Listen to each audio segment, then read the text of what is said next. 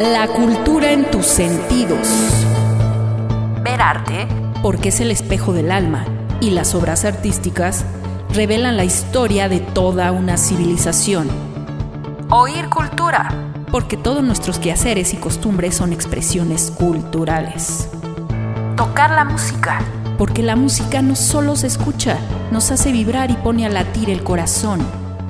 Oler las obras y exponentes culturales porque cuando el río suena, agua lleva, y todos esos referentes susurran o gritan su versión del mundo.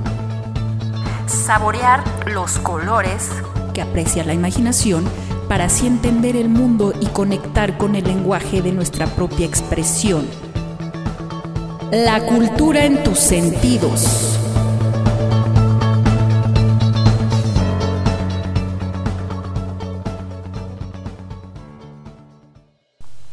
Hola, ¿qué tal? ¿Cómo están? Les doy la más cordial bienvenida a una emisión más de La cultura en tus sentidos. En esta ocasión estaremos conmemorando a los pequeños, a los infantes.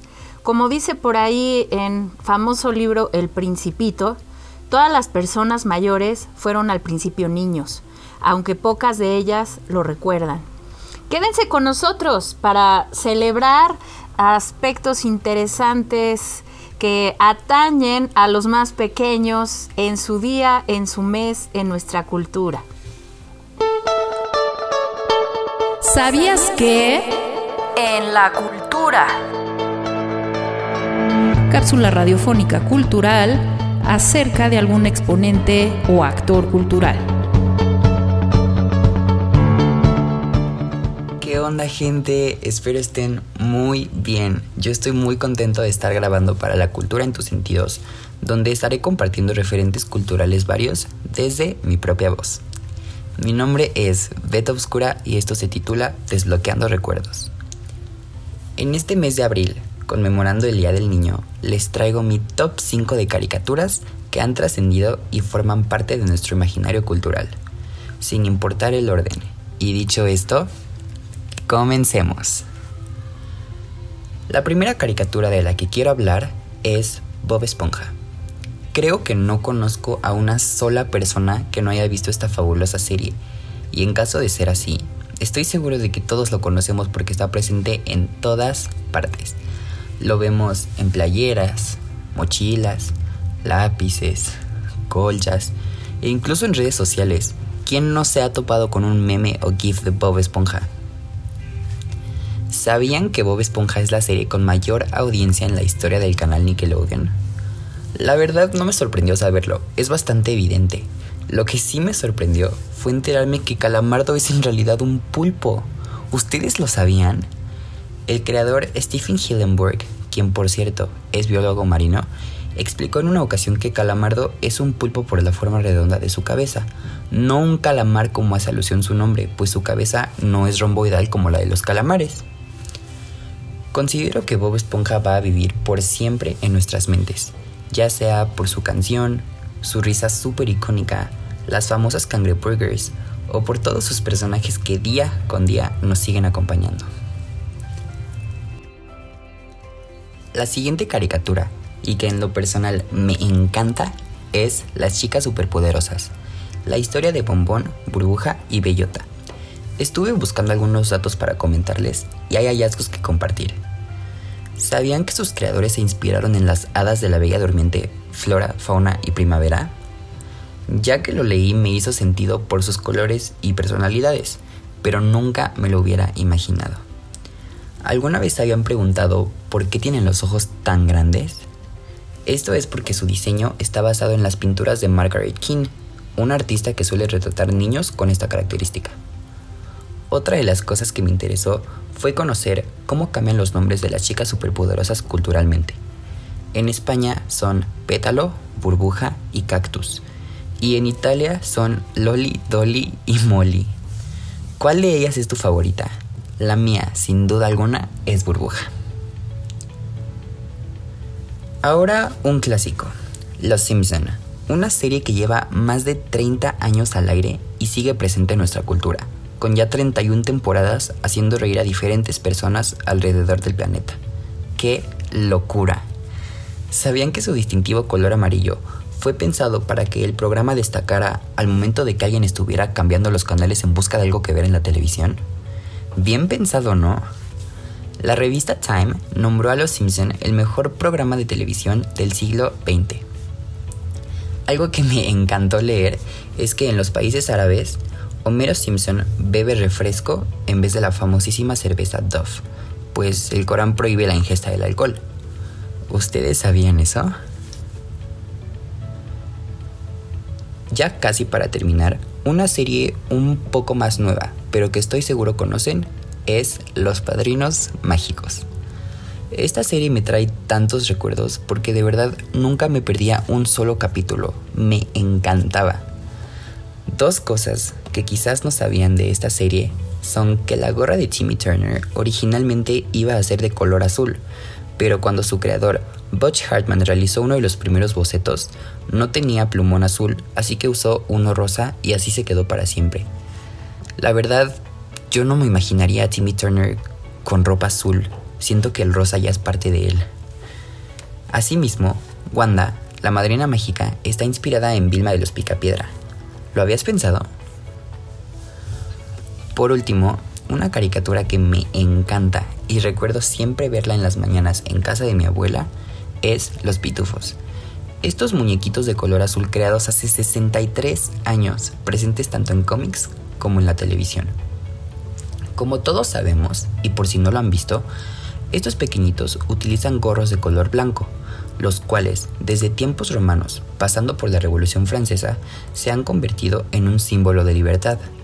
La verdad, yo no sabía esto, creía que solo eran parte de su atuendo sin ningún significado en específico. Otro dato es que los personajes principales de esta caricatura representan a los siete pecados capitales. Muchas personas utilizan esta razón para considerar a los pitufos una historia oscura y con mensajes ocultos. Pero la verdad yo creo que si es una fuente de inspiración para crear personajes ficticios, no tiene nada de malo. Pero ustedes qué piensan? En general, todas estas caricaturas y muchas otras más han formado parte de nuestra vida en distintas etapas, desde nuestra infancia sin tornarse obsoletas. Nos regalaron tantos ratos de entretenimiento que difícilmente olvidaremos, y ahora cada una de ellas forma parte de nuestra cultura. Espero que les haya gustado mi top 5 y hayan coincidido conmigo en alguna de estas caricaturas. Mm, ¿Cuál de estas era imperdible para ti? Cuéntanos.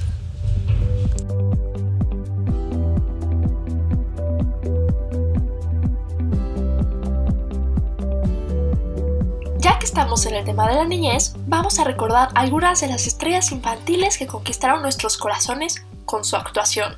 Veamos qué fue de sus vidas.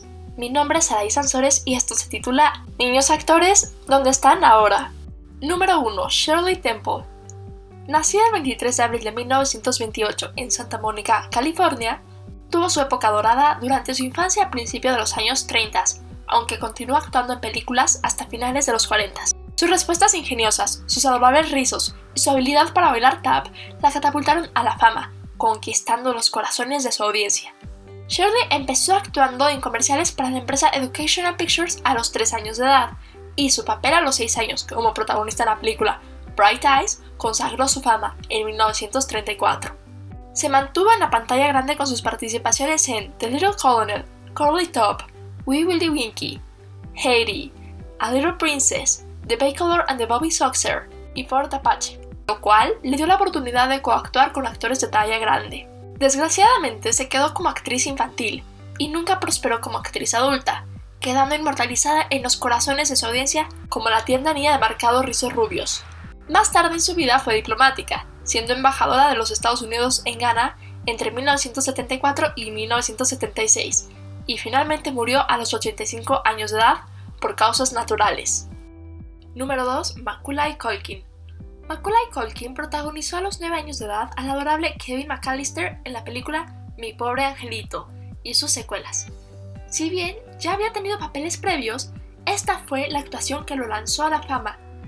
Nació en Manhattan, Nueva York, el 26 de agosto de 1980 y tuvo una infancia turbulenta, compartiendo una misma habitación con sus seis hermanos, y siendo obligado por su padre a dormir en el sillón. Incluso después de haber ganado millones de euros con sus películas y haberles comprado una mansión a sus padres.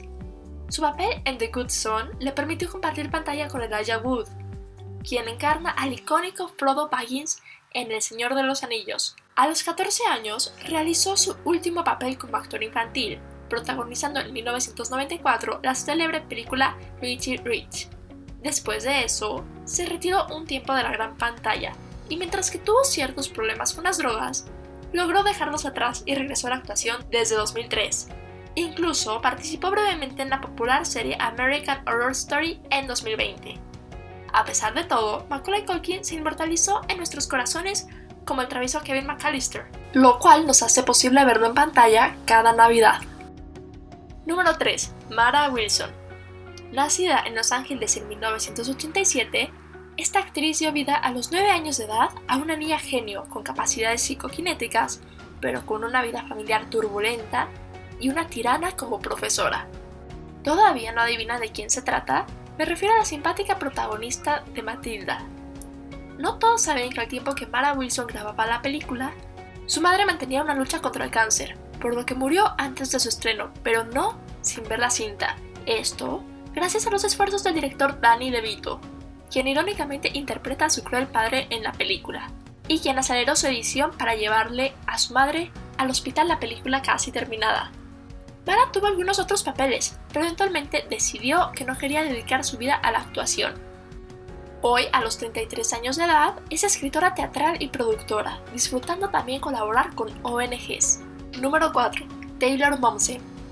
Taylor Michelle Momsen nació en Missouri en 1993. Comenzó su carrera con algunos roles de publicidad, pero su primer papel relevante fue el de Cindy Lou Who en la película El Grinch interpretando una tierna niña de la villa Ken. El otro papel que marcó su carrera de actuación fue el de Jenny Humphrey en la serie Gossip Girl, una adolescente que intenta encajar en el mundo de la élite de Nueva York. Además, Taylor Michelle Momsen es modelo, compositora y cantante, siendo integrante de la banda de rock The Pretty Reckless. De hecho, en la actualidad optó por dedicarse de lleno a la música y a su banda, por lo que declaró que ha concluido su carrera de actuación. Y finalmente, número 5, Lindsay Lohan. Nacida en Nueva York en 1986, Lindsay Lee Lohan comenzó trabajando como modelo para Ford Models a los 3 años de edad. Posteriormente, a los 10 años, aceptó un papel en la telenovela Another World, pero fue su interpretación de las gemelas Annie y Hallie en la película de Disney The Parent Trap la que la convirtió en una estrella infantil.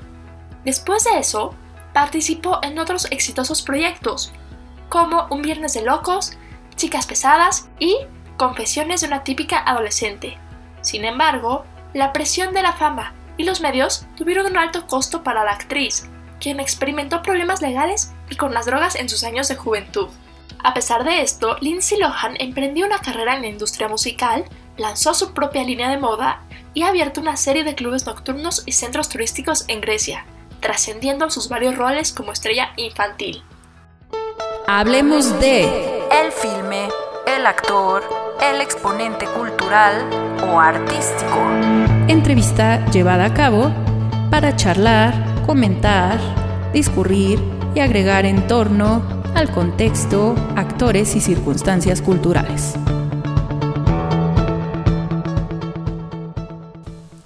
Pues bien, estoy aquí en la sección Hablemos de.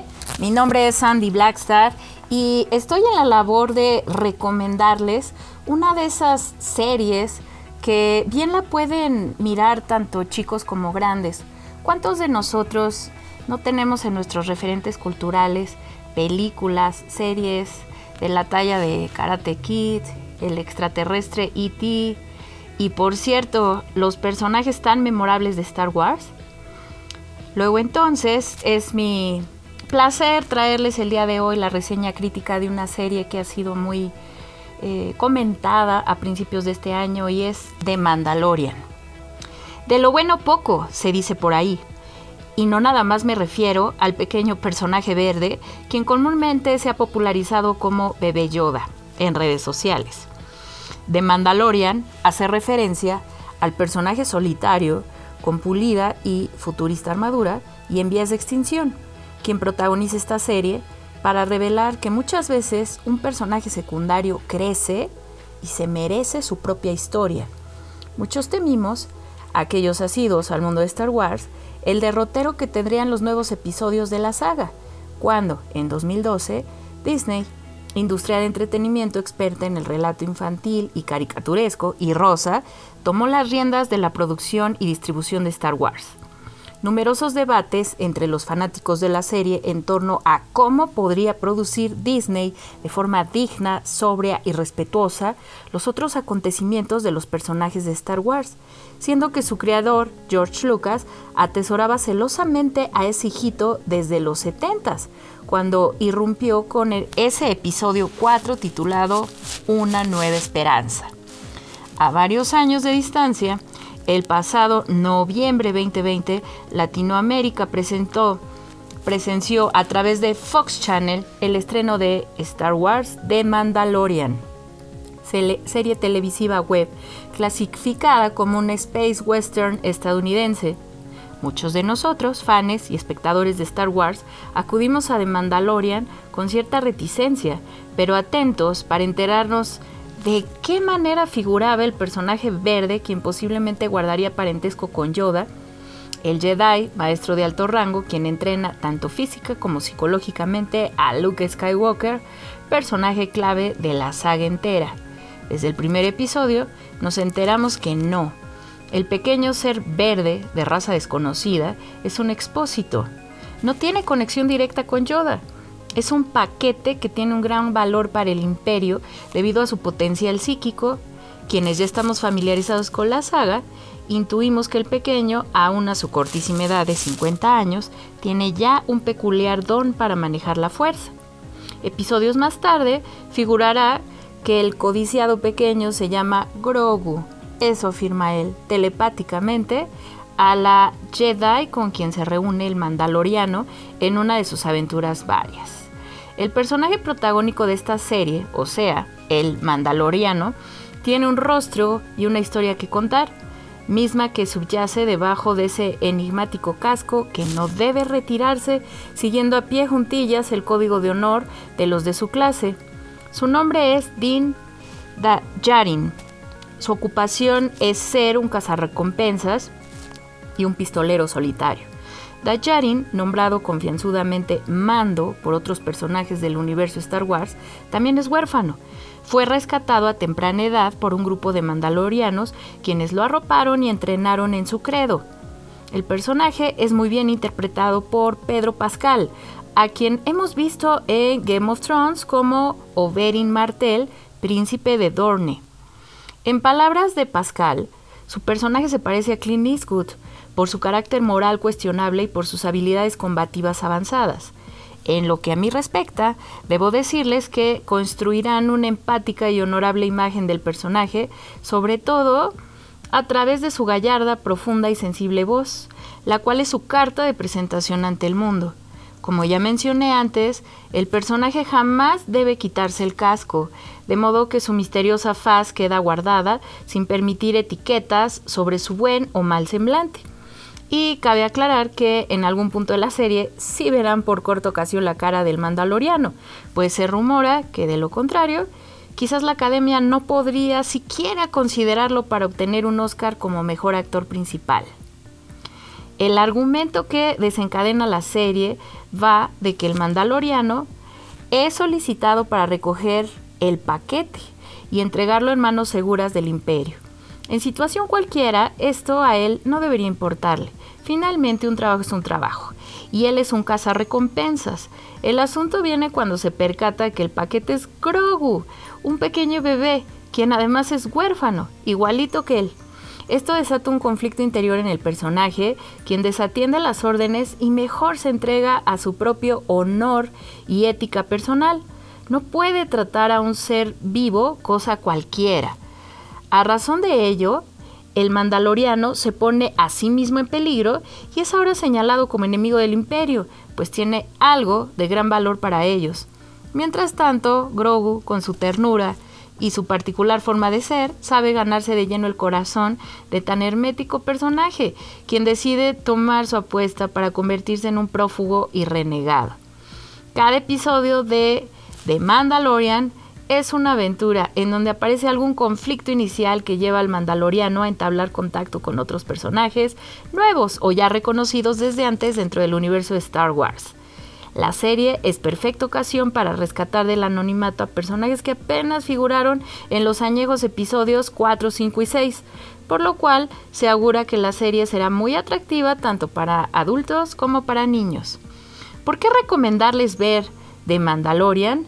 Pues además de que entenderán de dónde proviene el bebé Yoda, sean nuevos o no en Star Wars, la serie es una ocasión perfecta para descubrir un universo de ciencia ficción tan sólidamente elaborado, gracias a la imaginación y a las dudas de ciencia ficción que se planteó de inicio su creador Lucas. Por otro lado, cada episodio es narrativamente congruente, no presenta cabos sueltos, además de que tiene la bondad de que resuelve el conflicto inicial en el espacio que dura el capítulo, lo cual hace avanzar la trama y va perfilando estos perfectos y sólidos eslabones narrativos hacia un mismo tema o punto de encuentro, la estrecha relación tutorial entre el mandaloriano y Grogu que significativamente desarrolla cómo, sin importar razas o credos, siempre nos conduce ese adulto o mayor a cargo de nuestra formación. That's the way, rezaría aquí el mandaloriano, tal como hace para sellar sus pactos o para empeñar su palabra. Por otro lado, y no menos importante, la serie está escrupulosamente producida aun cuando es para televisión. Es una delicia ver en acción a los personajes, vehículos y escenarios del mundo Star Wars. En ese sentido, Disney Plus no nos queda de ver. Por ejemplo, en el episodio donde figura el dragón de arena, tremendo monstruo subterráneo que acusa a los pobladores, hicieron una gran labor de animación digital para generar suspenso, emoción y aventura, cuando los pobladores hacen por enfrentar a la criatura que los había aterrorizado por años. Antaño, el dragón de arena hubo quedado reducido a un esbozo, a una marioneta medio articulada, ante el impedimento técnico de mostrarla airosa, dignificada y de cuerpo completo, tal como sí sucede en The Mandalorian. Ya finalmente quiero decirles que The Mandalorian es una serie muy sana, muy positiva y familiar. Siempre, en cada episodio, rescata valores éticos y morales de manera implícita a través de la actuación de los personajes involucrados en la trama. El amor, el respeto, el compañerismo, la lealtad y el coraje son algunos de ellos. El Mandaloriano es un personaje icónico, no solo por prometer relación con el popular y aclamado Boba Fett, miembro de su logia, sino también por lo que él mismo despliega mediante su actuar, un ser humano guardado en una coraza de hierro, pero con autonomía, ideales y ética personal que lo llevan a conducirse entre la vida y la muerte, entre la luz y la oscuridad. Alguien asequible y de carne y hueso, y por cierto, algo que puede gustar a muchos es que él en realidad no tiene algún poder sobrenatural o extraordinario como sí tienen los Jedi.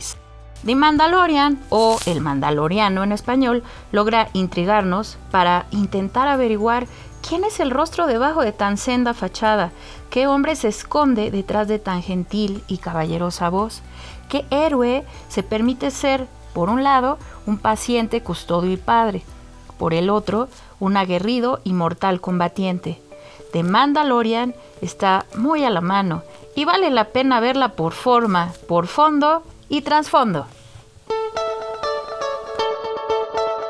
Ventana literaria. Un encuentro uno a uno con la página en blanco. Creación literaria propia. El relato, el cuento, el poema. Ventana Literaria.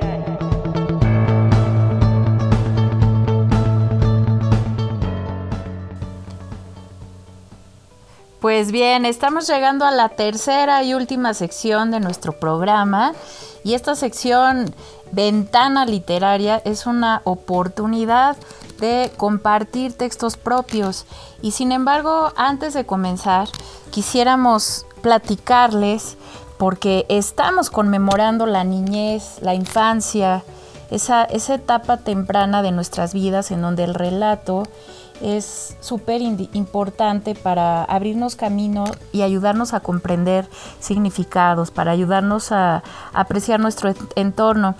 Tengo aquí conmigo una frase de Bruno Bettelheim. Está tomada del libro Psicoanálisis de los cuentos de hadas. Y bueno, Bruno Bettelheim es una de las mentes brillantes, psiquiatra, en torno a el estudio de infantes.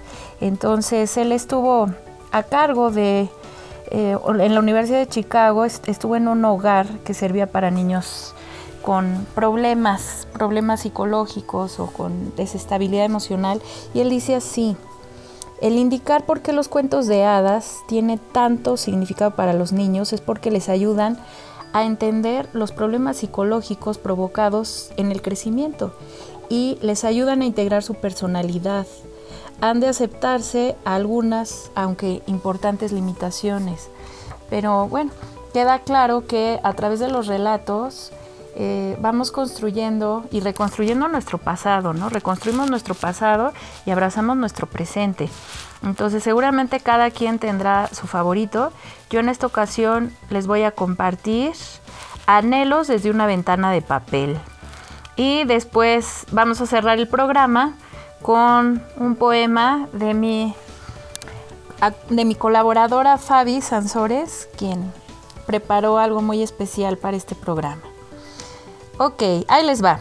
Anhelos desde una ventana de papel, por Sandy Blackstar. Apoyada en la ventana, miraba a la gente pasar. Era un soleado atardecer dentro de la bien decorada y lujosa casa. Ella se reconfortaba viendo pasar a las niñas del barrio. Ellas irían a la iglesia para ofrecer flores a la Virgen. Sabía que nunca podría acompañarlas. Se hallaba oculta, inmersa dentro de esas paredes que custodiaban su calma perpetua Aguardaba ahí desde algún tiempo, con su cabello alisado y esa sonrisa plácida y fingida. ¿Cómo sería recibir el aire fresco? ¿Cómo sería olfatear los mundanos olores del parque y de las calles? A veces entraba una sirvienta a la espaciosa recámara para sacudir esto y aquello, para poner alguna cosa en su lugar, incluso a ella. A veces era la madre, quien de cuando en cuando posaba en ella una mirada tierna, de cuando en cuando apartaba el polvo y ponía las nerviosas manos en su ingravidez. Otras veces apenas la miraba de soslayo y al verla, tan apacible como siempre, se retiraba a reanudar sus mil y un tareas. El padre la había destinado a ese lugar, pero ahora casi nunca aparecía en el hogar. Viajaba mucho. Se escuchaba la voz chillante de la madre quejándose. Ahora ha echado raíces dentro de un avión. Es un ingrato y al principio y al final ella, un recuerdo, un instante atrapado, la página a la que jamás se quiere dar la vuelta. Ella, dispuesta a escapar de su caja de Pandora para volver a pulsar el botón de su vida. Ansiaba recordar cómo es galopar dentro de la descuidada bolsa de una niña, cómo es ser parte de la improvisada anécdota infantil, cómo es platicar y compartir con alguien. Ahí ella, tan olvidada en su soledad. Cuando entró la sirvienta para repetir sus rutinarios movimientos del día a día, tuvo el acierto de abrir la ventana y así ella, muñeca encerrada en la cárcel de su empaque original, voló por los aires sin que la muchacha advirtiera. Logró colarse ante el próximo paso de una niña cualquiera, quien en su inocencia de niña abrazó encantada la caja que vino del cielo, pensando en que fue premiada por haberle llevado unas flores a esa Virgen de yeso la cual piadosamente observa y concede milagros desde su iglesia.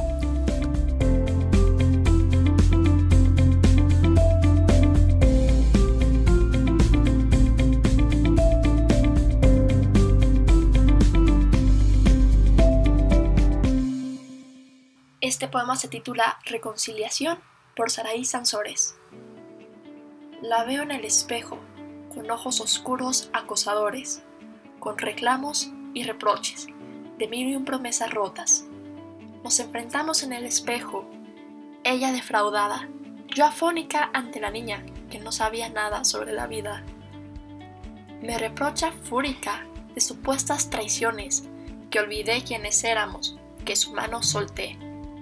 Pero ella que sabe, siempre tonta e ingenua, el mundo iba a arrasar con ella, así que yo misma la aparté. Sin más juegos, nos encaramos en el espejo. Me vuelve a dar su mano, esta vez no la suelto. La niña del espejo, que fui tanto tiempo atrás. Por primera vez sonríe de vuelta, con los mismos ojos oscuros acosadores, la mirada que los años no pudieron borrar.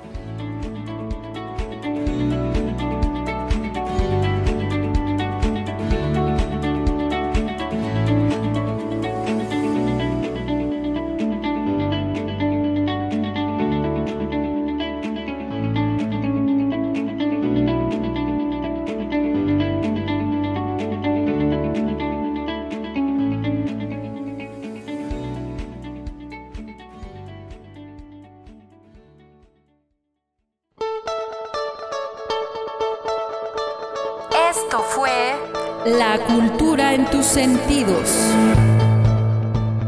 Con la colaboración del Sandy Blackstar a cargo de la sección Hablemos de para charlar de cine y de literatura.